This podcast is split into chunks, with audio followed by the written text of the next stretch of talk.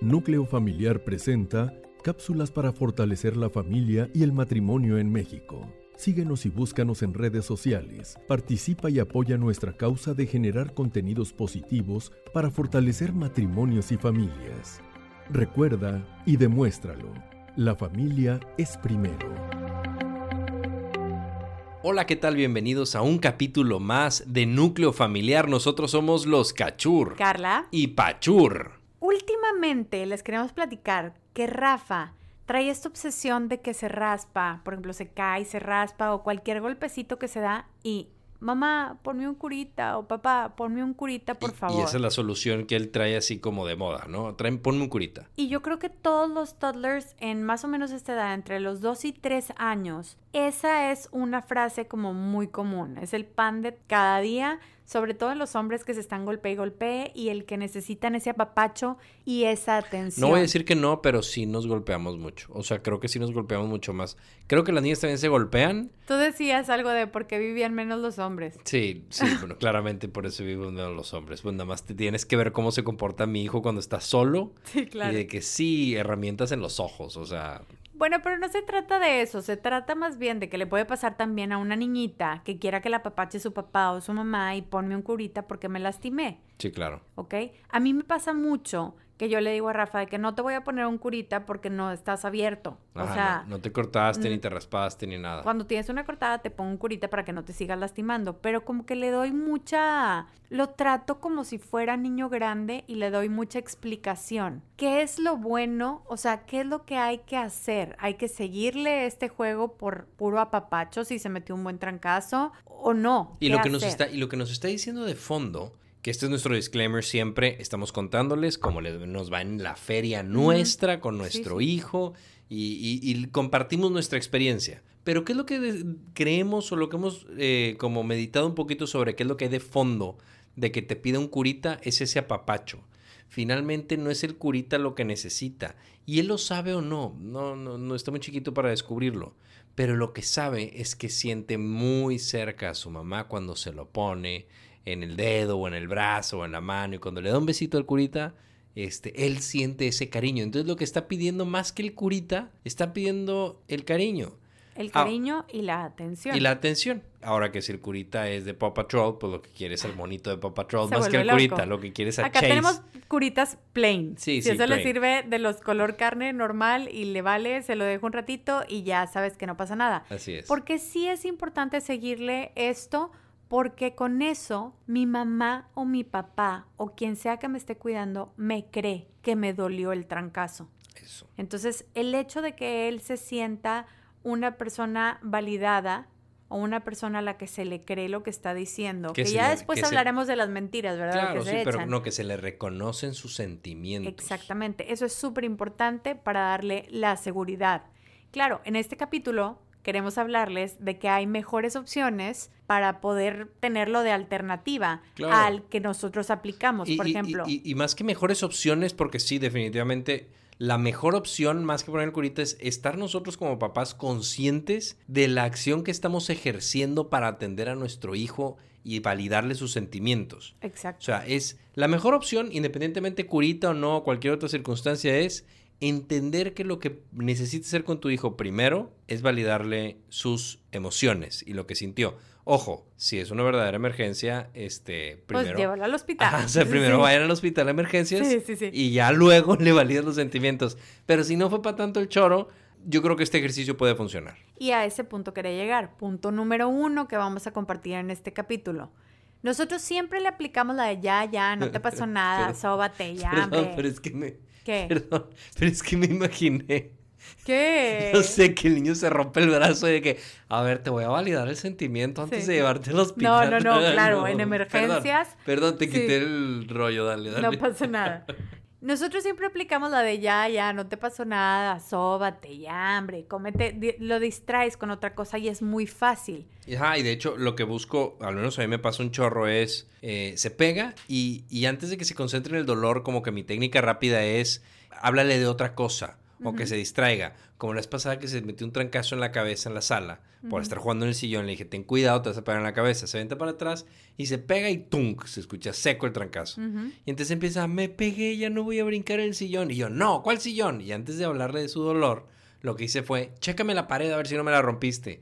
Y ahí va el pobrecito inocente. Y Chica, la sí rompió la pared. Pero se le olvidó. Sí, sí, sí, claro. Bueno, esa técnica no la vamos a recomendar en este capítulo. que funciona, pero creo que hay mejores cosas. Hay mejores cosas que hacer en cuanto a la seguridad del niño, o sea, su autoestima y el sentirse amado y respetado y que le crean sus cuidadores y sus papás. Tú hablabas de algo muy importante que es la validación. Este es el punto número uno. Es hacer una narración más la validación. ¿Qué quiere decir esto? Por ejemplo, te caíste de la banca y te raspaste. No esperabas eso. Y yo entiendo y te creo que te duele. Lo que hiciste fue, narraste lo que pasó, o sea, te caíste de la banca y te Hiciste como un repaso de lo que sucedió. Hice un repaso.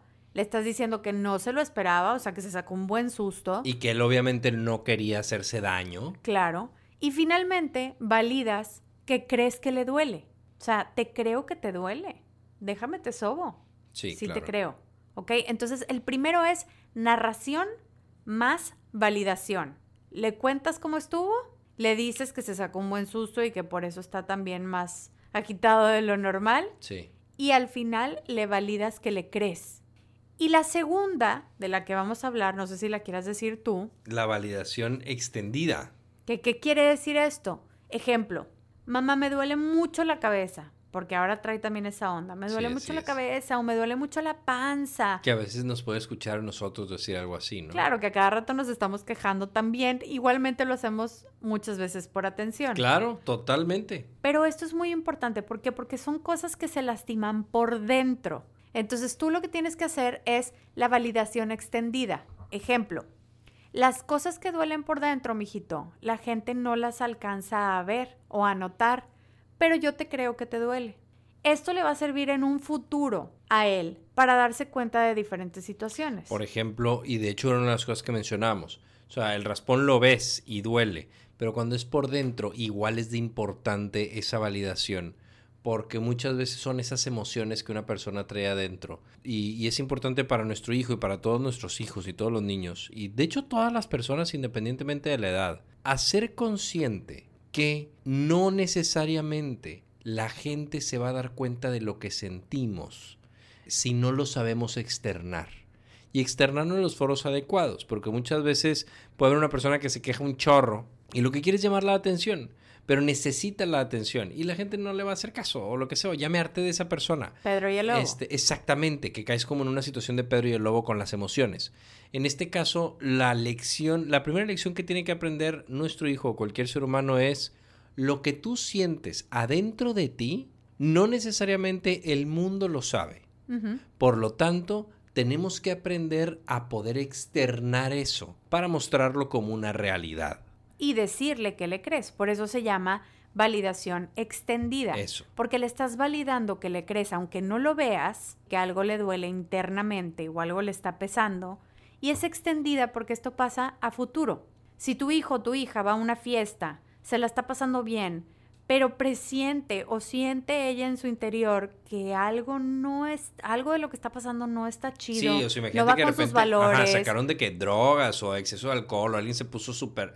Y entonces, si algo no va dentro de lo que trae mi hijo o mi hija, que sepa en ese momento decir, oye, estoy en un ambiente en el cual no me está gustando, la gente no sabe, los que están alrededor de mí no saben que a mí no me está gustando, tengo que hacer algo al respecto. Claro, y tú ya le diste esa seguridad desde que estaba chiquito o chiquita, Eso. validándole esa emoción. Y no necesariamente, que es lo que pasa mucho, que eh, después te presionas y empiezas a, a- a- ni siquiera cambias, a destruir lo que traes adentro por encajar en lo que está afuera. Claro. Y claro. entonces empiezas a modificarte los valores que tienes como cimientos.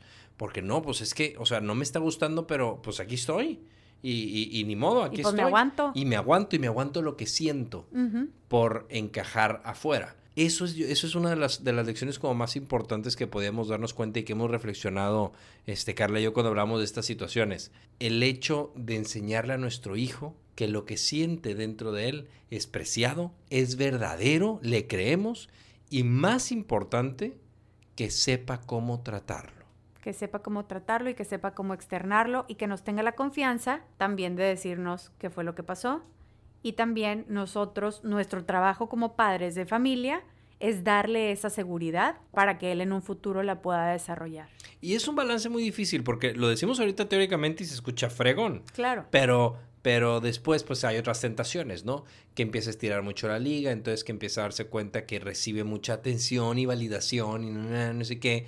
Y en realidad empieza a descubrir como, ah, si digo mentiras, entonces mis papás ya me van a empezar a hacer caso por este lado. También por eso es bueno contarle el cuento de Pedro y el lobo. Claro, sí, y no, y no que enseñarle a no estirar la liga. Y cuando sabemos que está diciendo una mentira, a enfrentar la situación con eso. Claro. Que de hecho, de las mejores recomendaciones que creo que mi mamá hasta la fecha nos repite es un niño no es mentiroso. Puede decir mentiras, pero no le digas que es un mentiroso. Claro. Un niño puede hacer, puede hacer una maldad, pero el niño no es malo. Ni maloso. porque si tú pones al niño como malo, entonces se la va a creer. Exactamente. Y entonces empieza ahí a, otro proceso, ¿no? En la situación. Yo creo que no me quiero desviar del ese tema. para otro capítulo está fregón porque también es la importancia de creer en tu hijo. Sí. A este empezamos desde ponerle o no un curita y mira hasta dónde llegamos. A cómo le validamos lo que siente y que él sienta la seguridad de que lo que siente adentro no solamente es él solo, sino que le creemos aunque no lo podamos ver. Así es. Esperamos que les haya ayudado mucho este capítulo. Nos escuchamos hasta la próxima. Recuerden escribirnos en redes sociales. Arroba JJPachur. Arroba Parla Y en Núcleo Familiar, por favor, sigan, compartan. Recuerden que estamos buscando generar contenido positivo para las familias en México. Les mandamos un abrazo súper fuerte y que la pasen muy bien. Bye bye.